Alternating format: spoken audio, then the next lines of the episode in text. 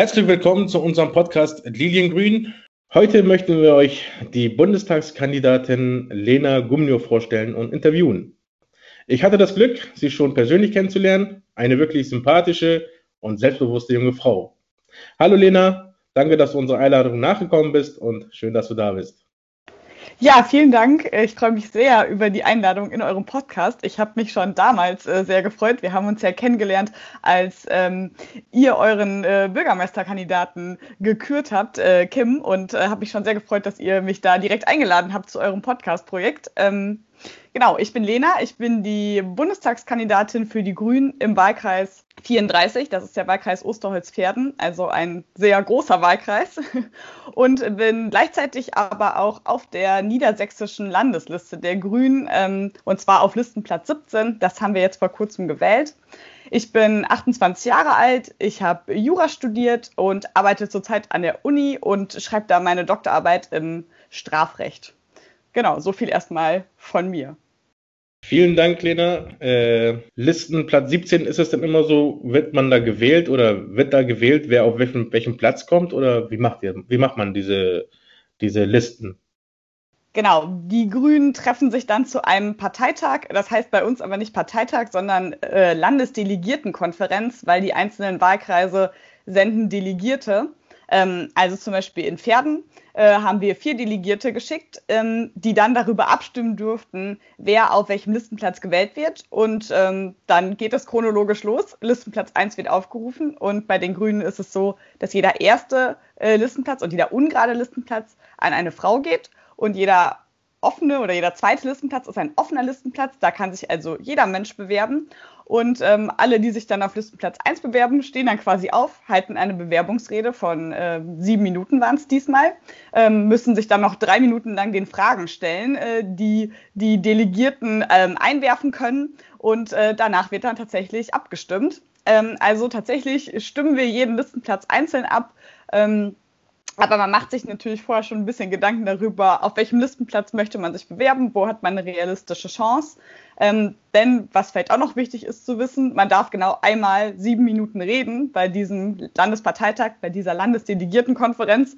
Und wenn ich schon morgens um neun mich auf Listenplatz eins beworben hätte, hätten die Menschen wahrscheinlich nachmittags um fünf gar nicht mehr gewusst, wer ich eigentlich bin. Das heißt, man muss so ein bisschen überlegen, wo steige ich ein ähm, aber das ist äh, doch tatsächlich sehr basisdemokratisch, indem wir wirklich jeden Listenplatz einzeln durchgehen. Vielen Dank für die ausführliche Antwort. Ähm, du bist auch zufrieden mit Platz 17? Ja, ich bin sehr zufrieden mit Platz 17. Äh, ich glaube, das ist ein super Listenplatz. Ähm, nach den momentanen Umfragewerten ist es zwar auch so ein bisschen der Wackelplatz, ähm, aber ich glaube, da ist alles drin und äh, wir machen ja hier auf jeden Fall einen super Wahlkampf ähm, vor Ort und in ganz Niedersachsen, sodass ich auch ganz optimistisch bin, äh, dass es am Ende klappt. Und am Ende bin ich ja auch immer noch Direktkandidatin im Wahlkreis und äh, es kann ja auch sein, dass man doch das Direktmandat holt und äh, dass die CDU-Vorherrschaft, die wir hier im Wahlkreis seit vielen Jahren haben, vielleicht auch in dieser Wahlperiode dann mal ihr Ende findet. Dann nochmal eine Frage dazu. Ähm, wenn man Direktkandidatin ist und wenn man Listenplatz hat, wie wird das denn vorgehen? Also kann ich dann direkt äh, Lena Gumnior wählen und dann die Grüne? Oder kann ich dann in der Listenplatz zum Beispiel äh, die Grünen wählen und sage, ja, Lena gefällt mir am meisten, gebe ich ihr, weiß nicht, wie viele Stimmen hat man denn da? Eins, zwei, drei? Äh, sagen, ja, warum Lena nicht? Lena soll die meisten Stimmen bekommen. Könntest du dann Platz 17 dann auch aufsteigen? Genau, es gibt ja bei uns im Wahlsystem zwei Stimmen. Also die Erststimme, mit der ich dann ähm, die Person aus meinem Wahlkreis wähle, die mir am meisten zusagt. Ähm, da steht dann hier in Osterholz-Pferden bei den Grünen mein Name und äh, die Menschen, die denken, ich wäre gut, um diese Region zu repräsentieren, die können dann ihr Häkchen äh, bei meinem Namen machen. Und die Zweitstimme, da, die gebe ich der Partei, die mich repräsentieren soll. Aber da stehen keine Namen dabei, sondern da geht es dann am Ende darum, wie viel Prozent ähm, Grüne wurden in Niedersachsen insgesamt gewählt. Und danach ähm, entscheidet sich dann, wie viele Menschen von der Liste ähm, einziehen in den Bundestag. Aber es kann natürlich auch gut sein, dass Menschen, die auf der Liste stehen, ähm, auch ein Direktmandat bekommen. Ähm, dann sollte ich das Direktmandat hier kriegen, wäre es egal, wie viel Prozent die Grünen ansonsten Niedersachsen bekommen. Solange sie mehr als fünf Prozent haben, ähm, würde ich dann trotzdem in den Bundestag einziehen. Das heißt, einmal ist es eine Personenwahl ähm, mit der Person, die mich repräsentieren soll und einmal ist es dann die Wahl einer Partei. Sehr interessant, vielen Dank nochmal. Gut, das war jetzt erstmal die Fragen zur Wahl. Ähm, ich hätte da ein bisschen persönliche Fragen. Ähm, Lena, was mich auch stark interessiert ist, was macht so eine junge Frau, also was bewegt dich dazu, politisch aktiv zu werden?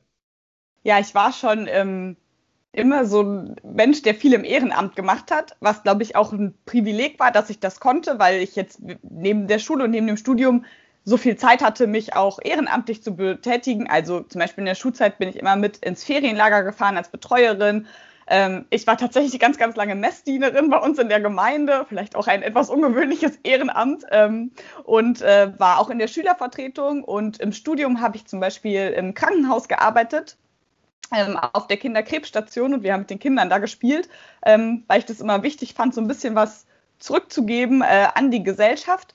Und ähm, 2017, also vor vier Jahren, da habe ich äh, tatsächlich noch in NRW gewohnt, äh, genauer gesagt in Münster und da stand äh, auch eine Bundestagswahl bevor und ähm, außerdem eine Landtagswahl. Und es war die erste Bundestags- und Landtagswahl, bei der die AfD ähm, realistischerweise hätte einziehen können in den Bundestag und in den Landtag. Und ich habe das Gefühl gehabt, ich muss irgendwie mich aktiv dagegen stellen. Ich muss was dagegen tun, gegen diesen Rechtsruck, äh, den wir erfahren. Und habe gedacht, das Beste, was ich, glaube ich, machen kann, ist das Wissen, was ich habe als Juristin, sinnvoll einzusetzen und mich in einer Partei zu engagieren, die sozusagen das komplette Gegenteil darstellt von dem, wofür äh, die AfD und wofür rechte Parteien stehen. Und das hat mich dann motiviert, zu den Grünen zu gehen. Und da bin ich ganz äh, klassisch, äh, wie es vielleicht vielen geht, wobei unter Corona jetzt nicht zu einem Neumitgliedertreffen gegangen und habe mir mal angehört, ähm, was die Grünen eigentlich so machen und was die ähm, was sie bewegt und was die Menschen dort motiviert und habe mich da total wiedergefunden und bin dann in den direkt in den Wahlkampf gestartet, habe also zu Beginn meiner Mitgliedschaft bei den Grünen direkt super viel Wahlkampf gemacht, von Wahlkampfständen bis zum Haustürwahlkampf äh, war alles dabei. Ähm, leider hat es dann nicht gereicht, den Einzug der AfD zu verhindern, weder in den Bundestag noch in den Landtag. Äh, sie sind leider eingezogen und äh, die grünen Wahlergebnisse waren vor vier Jahren ja auch wirklich nicht gut. Aber es hat mich eigentlich motiviert, ähm, weiter grüne Politik zu machen und die Ideen, ähm, die ich so wichtig und richtig finde, an die Menschen zu bringen und sich vielleicht auch zu überlegen, wie können wir eigentlich WählerInnen generieren, weil ich bin überzeugt davon, dass wir die richtige Politik machen, aber ich glaube, dass wir manchmal auch gucken müssen, dass wir die Menschen mitnehmen und nicht nur in unserer kleinen grünen Blase sind. Und das äh, war der Antrieb, der mich dazu gebracht hat und der mich jetzt auch immer noch auf jeden Fall antreibt. Das hört sich sehr gut an, ähm, politisch aktiv zu werden. Ich finde, viele junge Menschen distanziert sich eher von Politik. Ich denke auch, die sind auch enttäuscht von der Politik, was ich auch verstehen kann. Und ich denke, mit den Grünen wird sich vieles ändern. Und wenn die tatsächlich viele Stimmen im Bundestag bekommen, beziehungsweise Sitze, und wir noch die Frau Annalena Baerbock als Bundeskanzlerin haben, werden wir bessere Chancen haben. Und mein Gefühl sagt mir, dass wir auf jeden Fall was verändern werden. Ja, zum politisch aktiv sein. Ähm, Gab es denn äh, Komplikationen für deine Aufstellung als Bundestagskandidatin? Begann ja damit, dass ähm, ich mich hier im Wahlkreis beworben hatte und ich hatte ja auch tatsächlich einen Gegenkandidaten und das habe ich aber als total bereichernd empfunden. Also erstmal finde ich es gut, wenn Menschen eine Auswahl haben und tatsächlich eine Entscheidung treffen dürfen. Und das muss man sich dann so vorstellen, dass ähm, ich und mein Gegenkandidat, äh, dass wir beide gesagt haben, wir können uns das vorstellen, hier als Direktkandidaten anzutreten. Ähm, und dann haben wir, glaube ich, äh, Corona-bedingt sehr viele Fragerunden gemacht, in denen wir uns digital getroffen haben und ähm, alle grünen Mitglieder aus Osterholz und Pferden uns wirklich mit Fragen löchern durften. Und so war es auch. Also ich glaube, wir haben von äh, Schulpolitik über Inklusion zum NATO-Ausstieg alle Themen einmal abgegrast, äh, die die Menschen bewegen und äh, sind da in einen sehr intensiven Austausch gegangen. Und das war, finde ich, total bereichernd, weil wir beide, glaube ich, unsere Position total prüfen konnten Ähm, und habe das auch total schön gefunden, alle Menschen mal so ein bisschen kennenzulernen. Ich habe ganz viele Ortsverbände besucht in der Zeit, zwar digital, aber immerhin und habe viele, viele Menschen hier im Wahlkreis kennengelernt von den Grünen. Und das Ende war dann eine Briefwahl, äh, bei denen sich dann die Mitglieder der Grünen entscheiden durften, wer soll unsere Direktkandidatin, wer soll unser Direktkandidat sein. Ähm, und da habe ich dann am Ende die meisten Stimmen bekommen und das war natürlich ein sehr, sehr schönes Gefühl. Ähm, und äh, hatte aber auch das Gefühl, das war eine äh, absolute Kandidatur auf Augenhöhe und wir sind da auch äh, nicht böse auseinandergegangen. So ist das bei einer Wahl. Irgendwer gewinnt sie am Ende. Ähm, deswegen habe ich das als eine sehr positive Erfahrung mitgenommen. Und das gleiche gilt auch für die Listenaufstellung. Da haben wir ja gerade schon kurz drüber gesprochen auf der Landesdelegiertenkonferenz. Das war für mich eine super spannende Erfahrung. Ich habe das vorher natürlich noch nie mitgemacht. Das ist meine erste Bundestagskandidatur. Aber ich muss sagen, ich habe eine tolle Unterstützung vom Landesverband der Grünen erfahren und von ganz vielen äh, grünen Mitgliedern, äh, sodass ich tatsächlich äh, sagen kann, das lief Natürlich nicht ohne schlaflose Nächte, das hat man, glaube ich, immer bei so wichtigen Dingen im Leben, aber ähm, auf jeden Fall blicke ich sehr positiv auf die Zeit zurück, auch wenn sie sehr, sehr stressig war, ähm, aber mit einer guten Erinnerung. Ja, ich kann mich noch erinnern, ich war sogar live dabei. Ich habe die Zählung auch selber live miterlebt und das war auf jeden Fall eine sehr gute Organisation. Leider, wie gesagt, Corona-bedingt musste man das alles digitalisieren bzw. digital machen. Aber ich denke mal, äh, in Zukunft, wenn wir, wenn sich das alles legen sollte, klappt das dann auch. Ja. Ähm, meine dritte Frage wäre, ähm, hast du während deiner Bekanntmachung als Bundestagskandidatin Frauenfeindlichkeit erlebt? Wenn ja, wie bist du damit umgegangen? Ja, tatsächlich ähm, habe ich nach meiner äh, Wahl als Direktkandidatin ein kurzes Video aufgenommen, in der ich sozusagen meine Kandidatur verkündet habe und dann auch öffentlich gemacht habe. Bevor das nicht feststand, habe ich das eher so intern äh, gehandhabt ähm, und habe die dann über verschiedene soziale Medien verbreitet und unter anderem habe ich sie zum Beispiel über Twitter verbreitet und das Video hat dann natürlich eine Resonanz hervorgerufen, aber ich habe jetzt auch keine unglaubliche Reichweite auf Twitter, das muss man vielleicht auch dazu sagen. Da folgen mir jetzt nicht 10.000 Menschen. Deswegen irgendwann ebbt das ja dann ab, dann wird es den Menschen nicht mehr in die Twitter-Timeline gespült. Ähm, und ein paar Tage später habe ich auf einmal gemerkt, dass ich ganz viele Benachrichtigungen bei Twitter bekommen habe, ähm, weil das dann so einen kleinen ja, Shitstorm ausgelöst hat und Menschen sich darunter versammelt haben, äh, die das Ganze mit äh, ja, frauenfeindlichen Kommentaren gespickt habe, haben. Und ähm, das war meine erste Erfahrung mit so einem Sturm von Hasskommentaren und die waren wirklich auch schrecklich. Also ich setze mich ja zum Beispiel für den Gewaltschutz von Frauen ein und dann ähm, kommen, kamen ganz viele Ge Kommentare dazu, die sehr rassistisch konnotiert waren, ähm, äh, zu, ja, woher kommt denn die Gewalt an Frauen? Und das ist natürlich äh, A, nicht nur rassistisch und äh, aufs Härteste zu verurteilen, das ist auch inhaltlich falsch. Also Gewalt an Frauen gibt es in jeder gesellschaftlichen Gruppe, in jeder gesellschaftlichen Schicht. Ähm, das heißt, die Personen wollen das dann bewusst instrumentalisieren, um eine Realität zu schaffen, die es nicht gibt. Und die Kommentare bezogen sich natürlich auch auf mich als Frau. Ähm, und ich glaube, dass Frauen, aber auch äh, Trans Menschen und nicht-binäre Menschen da besonders betroffen sind, weil wir nicht nur den Hass kriegen, sondern wir kriegen auch so ein, also es geht dann viel um, was würde ich mit dir tun und äh, also wirklich unterste Schublade und am Anfang konnte ich das Ganze noch gut wegklicken und habe aber gemerkt, je länger das ging, dass man irgendwann auch müde wird und dass es einen dann doch einer Stelle trifft so und gar nicht, weil ich denke, die Menschen haben recht, die das schreiben, sondern weil es einfach sehr anstrengend war. Ähm, ich muss aber auch sagen, dass ich es damals einfach gelöscht und die Menschen blockiert habe. Das würde ich vielleicht mit dem Wissen, was ich jetzt habe, anders machen. Ähm, ich habe mich danach ganz lange auch so mit Hass im Netz auseinandergesetzt und ich glaube, es ist ganz wichtig, dass Menschen, die das erleben, ähm, sich aktiv zur Wehr setzen ähm, und die Sachen zur Anzeige bringen, wenn es sich dabei um Beleidigung handelt, beziehungsweise sich Rechtshilfe zu suchen, weil das, glaube ich, eine Art ist, dass man die, die Kontrolle wieder zurückbekommt über diese äh, Entgleisung, die es dann da gibt. Ähm, ich weiß aber auch, dass das ganz schwierig ist, weil mir ist es auch sehr schwer gefallen. Ich habe es ja auch ignoriert, weil ich der Sache nicht mehr Bedeutung geben wollte, als sie sowieso schon hatte.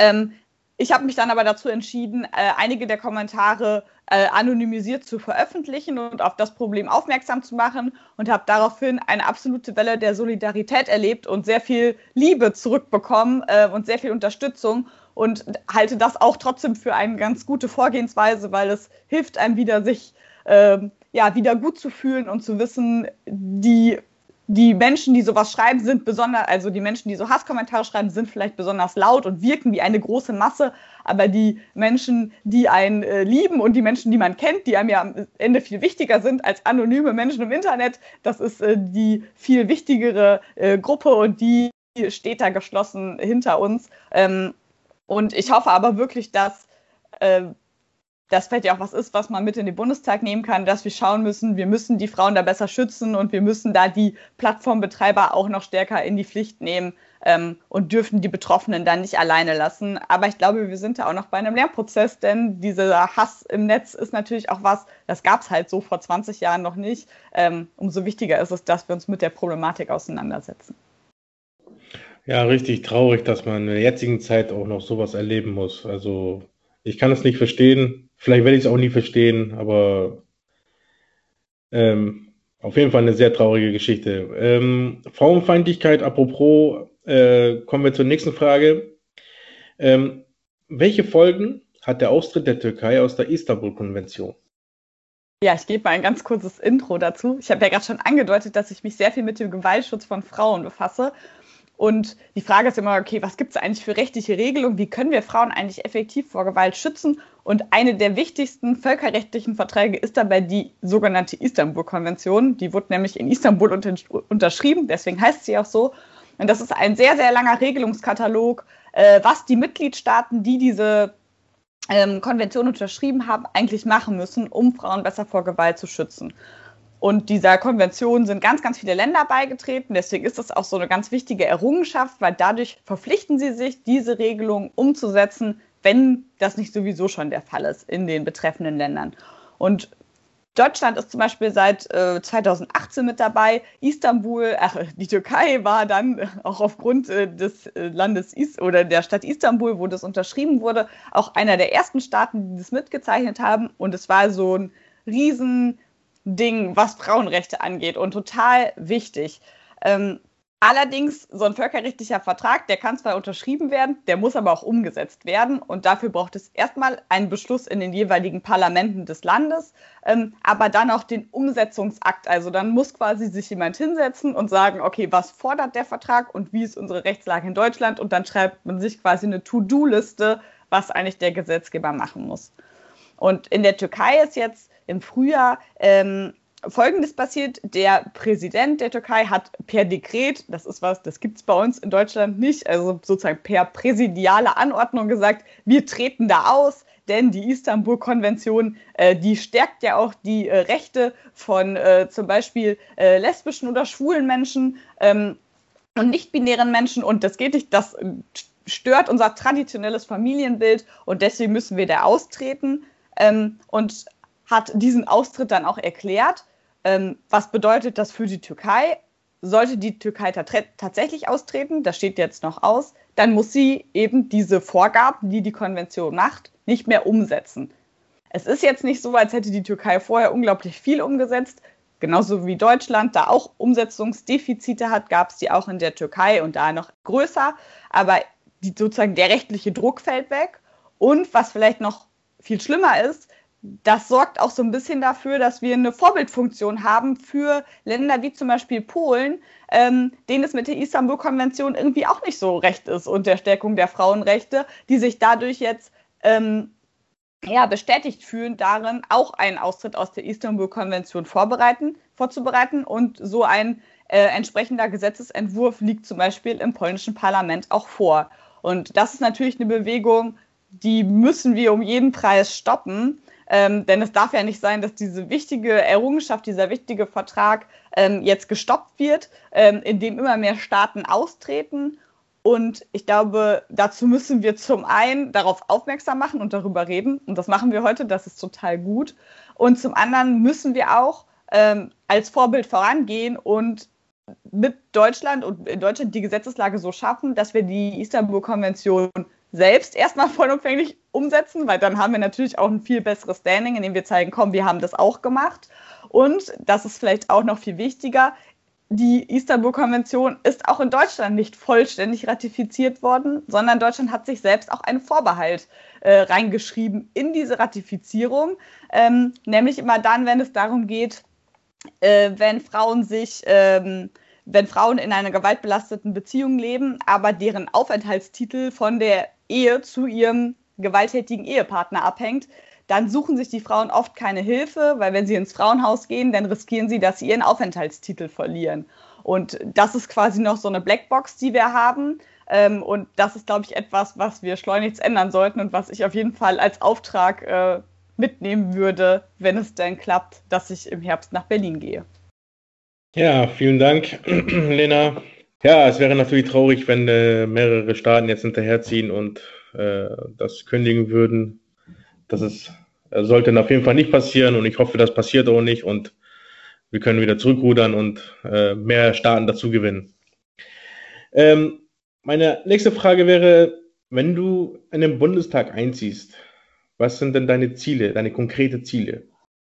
Eins habe ich ja gerade schon so ein bisschen angedeutet. Ich möchte mich natürlich dafür einsetzen, dass wir die Istanbul-Konvention vollumfänglich umsetzen. Und das ist, glaube ich, schon so ein Herzensprojekt, was ich mitnehmen würde und möchte mich aber generell dafür einsetzen, dass unsere Rechtspolitik und unsere Strafrechtspolitik feministischer wird, also die Rechte aller Menschen mit einbezieht ähm, und es sozusagen nicht mehr äh, gilt, äh, wer ähm, hat die lauteste Stimme, wer kann sich am besten durchsetzen, sondern dass wir auch gerade äh, vulnerable, also so schutzbedürftige Gruppen, ähm, wo das Recht vielleicht auch einen besonderen Schutzraum schaffen muss, mit einbeziehen und mit an den Verhandlungstisch nehmen und äh, diesen Menschen ähm, eine Stimme geben. Ähm, das bedeutet zum Beispiel auch insgesamt den Gewaltschutz von Frauen zu stärken, unser Strafrecht mal durchzuschauen und zu sagen, okay, was ist hier eigentlich wirklich noch äh, strafbedürftig? Äh, müssen Menschen wirklich dafür bestraft werden, dass sie kein Geld für einen Fahrschein haben? Äh, ist das wirklich was, womit sich Gerichte und Strafgerichte befassen müssen?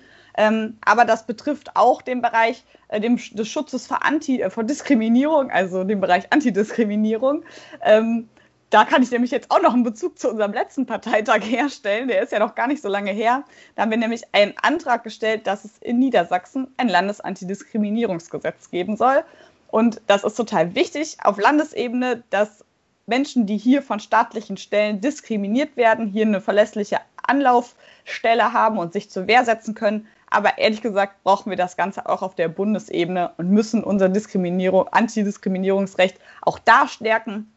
Da gibt es noch erhebliche Schutzlücken und das sind Projekte, die ich auf jeden Fall mitnehme und wo ich mich freuen würde, da so ein bisschen ähm, Power reinzubringen und ein bisschen meine Kenntnis im Bereich äh, Strafrecht und äh, Recht insgesamt ähm, dort einzubringen. Aber ich bin ja auch die Kandidatin hier aus dem Wahlkreis Osterholz-Verden, also entweder als Direktkandidatin oder über die Liste, ähm, je nachdem. Und äh, da ist es für mich natürlich auch wichtig. Wir leben ja hier, oder der Wahlkreis ist ja so ein bisschen geprägt, dadurch, dass es so Speckgürtel von Bremen ist zum Teil und ähm, wir so ein bisschen städtischer sind, zum Beispiel in Osterholz oder in Achim und in Verden. Aber zum Beispiel Lilienthal jetzt ja auch obwohl es eine fantastische Tramanbindung gibt von Bremen nach Lilienthal, die ich auch schon genutzt habe, ja doch eher ländlich ist.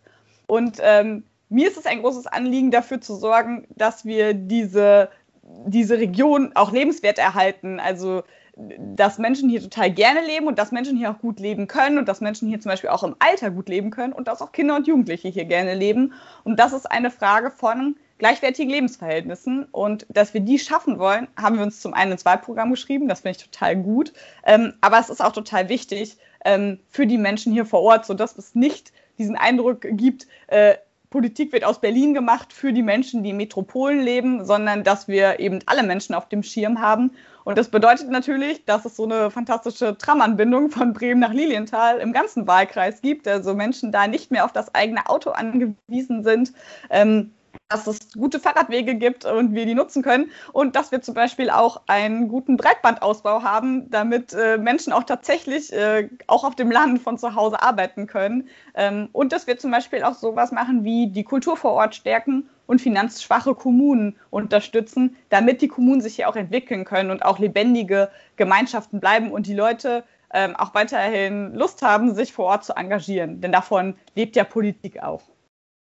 Ja, da wir das, äh, du das Thema angesprochen hast mit der Antidiskriminierungsstelle, ähm, zu meiner nächsten Frage.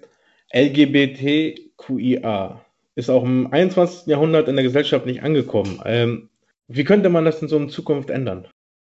Ja, wir haben, finde ich, eine besondere Verantwortung, wir als Partei, wir als Menschen und äh, wir in der Politik, ähm, dass wir ein besonderes Auge darauf haben, wie sich so Gesellschaften entwickeln. Und das bedeutet auch, dass wir über die Landesgrenzen hinwegschauen und uns auch angucken, was passiert eigentlich in Europa.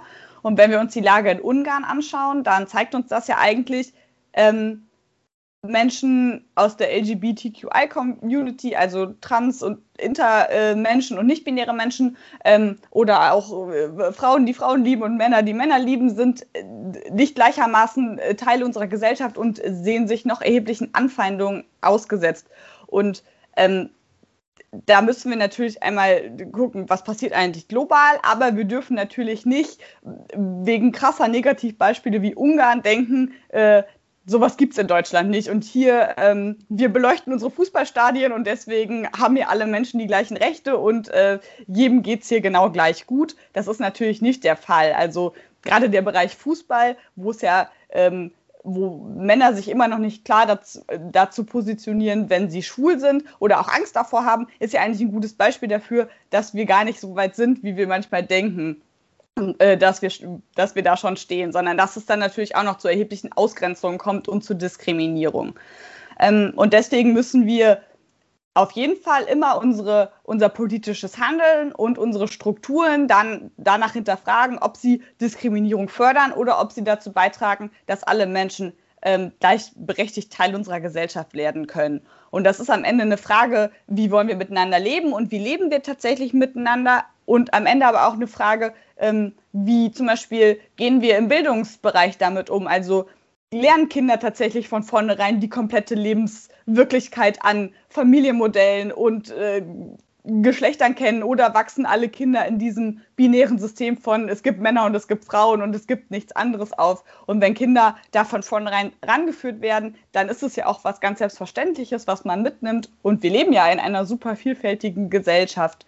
Ähm, und das muss natürlich auch ähm, in der Erziehung und in der Schule abgebildet werden. Und wir müssen diese Unterschiede, äh, die uns ja auch alle ausmachen, wertschätzen ähm, und hervorbringen. Ähm, und dass wir das noch nicht erreicht haben, zeigt ja zum Beispiel auch diese ähm, äh, die Klage, die gerade ähm, anliegt von zwei Frauen, die gemeinsam ein, eine Tochter bekommen haben. Ich glaube, die Initiative heißt Paula hat zwei Mamas, wo die eine Mama immer noch dazu verpflichtet ist, ihr Kind zu adoptieren. Das gibt es in einer äh, Beziehung von Mann und Frau nicht. Da ist äh, die Mutter, die das Kind gebärt, natürlich die Mutter und der Vater kann das einfach anerkennen, dass er der Vater ist. Da wird äh, auch kein Gentest gemacht. Also Vater ist quasi auch die Person, die sich so fühlt ähm, und Vater für das Kind sein möchte. Und dass wir da so eine Ungleichbehandlung haben, ist echt unmöglich ähm, und bedeutet eben auch für das Kind sind es erhebliche rechtliche Nachteile und eine erhebliche rechtliche Unsicherheit und auch für die ähm, äh, beiden Ehepartnerinnen und die zwei Mütter. Und ich glaube, wichtig ist es, dass wir da ähm, Menschen empowern, dass wir Menschen empowern, äh, ihre Stimme zu erheben und äh, ihre Rechte einzufordern und dass wir ähm, aber auch Schutzräume schaffen für diese Menschen. Und das gilt ähm, auch für unsere Parteiarbeit. Ich finde das wirklich eine tolle Sache, dass du dich für die LGBTQIA-Szene einsetzt und ich wünsche mir, dass mehr Menschen sich für die einsetzen, weil das sind Schutzsuchende, die werden hier auch in Deutschland leider noch nicht vollkommen anerkannt und weltweit schon gar nicht. Ähm, zu meiner letzten Frage, Lena. Ähm, was macht die Grünen so besonders, dass du in die Partei eingetreten bist?